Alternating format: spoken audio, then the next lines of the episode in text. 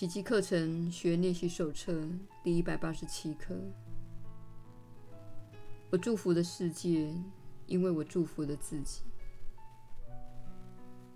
没有人能够给出自己没有的东西。事实上，给予本身证明了拥有。我们以前提过这一点。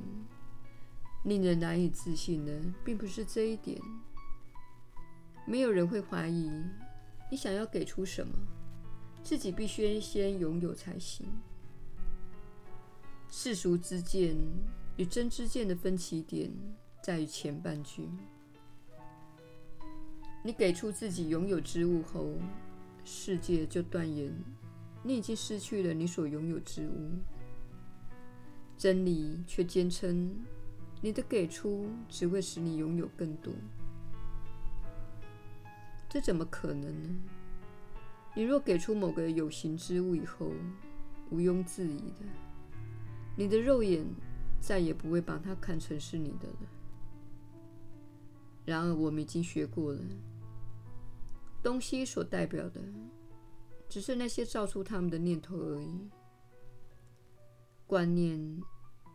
以及你给出之后，在你心中必会更加根深蒂固。你一定不乏此类的经验。也许那念头的外在象征，在给予过程中会发生变化。然而，它一定会回到你这里来的，而且在形式上绝不会更难收回，反而会变得更容易接受了。观念必然先属于你，你才可能给出去。你如果要拯救世界，自己必须先接受救恩才行。但是，除非你亲眼看见救恩在眼前每一个人身上产生的奇迹，否则你不会相信自己已经得救了。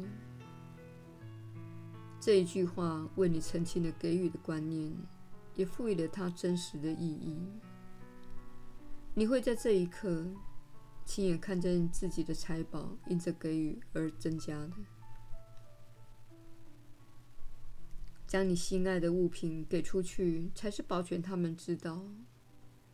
从此，你可放心，自己再也不会失去他们了。你以前认为自己所缺的，如今已证明它全是你的。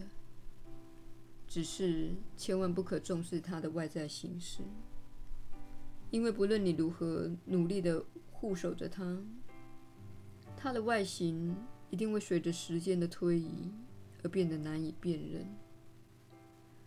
没有一种形式能够持久，唯有构成外在形式的那一念始终没有变过。快乐的给吧。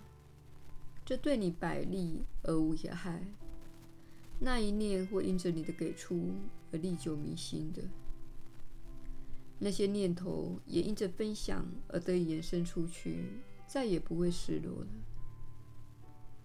施者与受者的观念，并非世人所认为的那样。施者这一方能保有一切，受者其实一样有所付出，在这。给与受的交易中，双方都会受益，因为那一念会以最有利的形式各自显示给他们的。施者表面上失去的，其价值远远比不上他必得的回报。切勿忘记，你给出的一切都是给你自己的。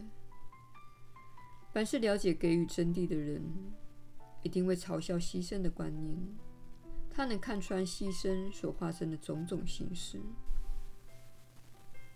他对痛苦与失落、疾病与哀伤、贫穷、饥荒与死亡，只会一笑置之。他一眼就能够识破在他们后面作祟的牺牲观念，而那些观念会在他温柔的一笑之下获得疗愈的。幻象一旦被你识破，它只好销声匿迹了。只要你不接受痛苦，你便撤除了痛苦之念。只要你决心正视一切痛苦的真相，每个受苦的人都会受到你的祝福。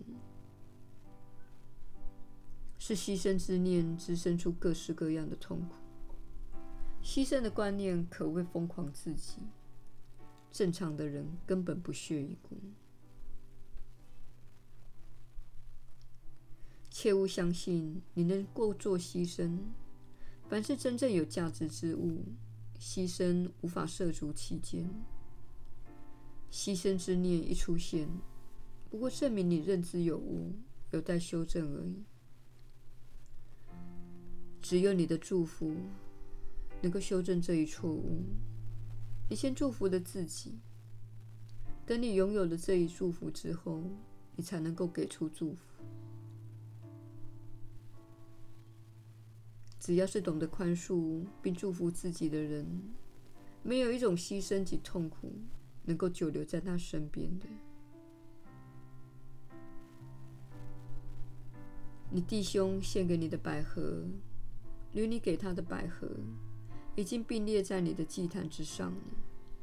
谁会害怕看到这神圣而可爱的景象呢？畏惧上主这个大幻象会在你纯净的视野中消失的踪影。不要害怕去看，你所看见的祝福会一举除尽你执着于形式之妄念，留给你一份完美的礼物。它永远长存，永贞不减，永远属于你，也会永远分享出去的。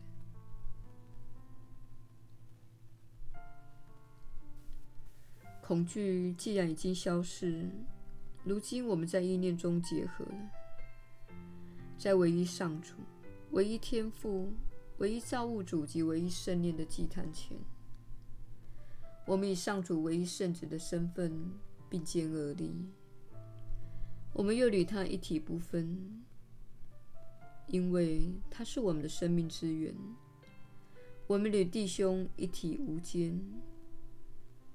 因为他们是我们自信的一部分，他纯洁无罪的本质已将所有的人结合为一个生命。蒙受祝福的我们，一定会看出自己领受的一切恩典。上主的圣名终日挂在我们的唇间，只要我们敢向内看去，就会看到天父的爱繁育于自己的身上。正与纯洁无瑕的天堂相辉映。此刻，我们蒙受了祝福；此刻，我们也要祝福世界。我们看到什么，自然会推恩什么，因为我们也渴望随时随地的看到他的踪影。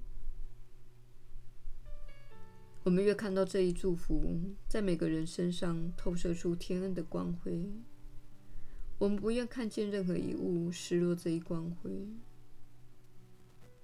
我们若想保全自己的神圣眼界，须先将此光辉赋予眼前的每一物上。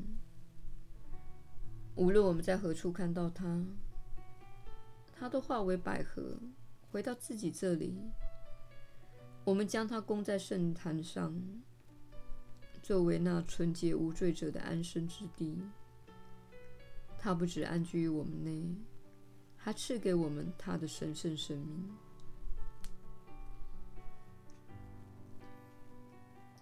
耶稣的引导，你确实是有福之人。我是你所知的耶稣。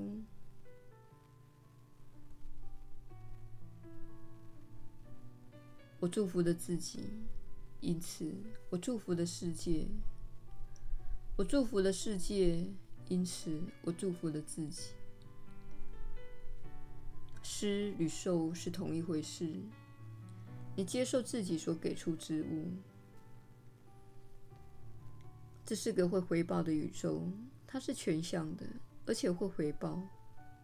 意思是你会收获自己所播种的一切。这正是本课这句话的意思。因此。如果你在这一天里不断地论断别人，就会觉得自己被他人论断。如果你在这一天里不断的延伸爱，你就会接受到爱。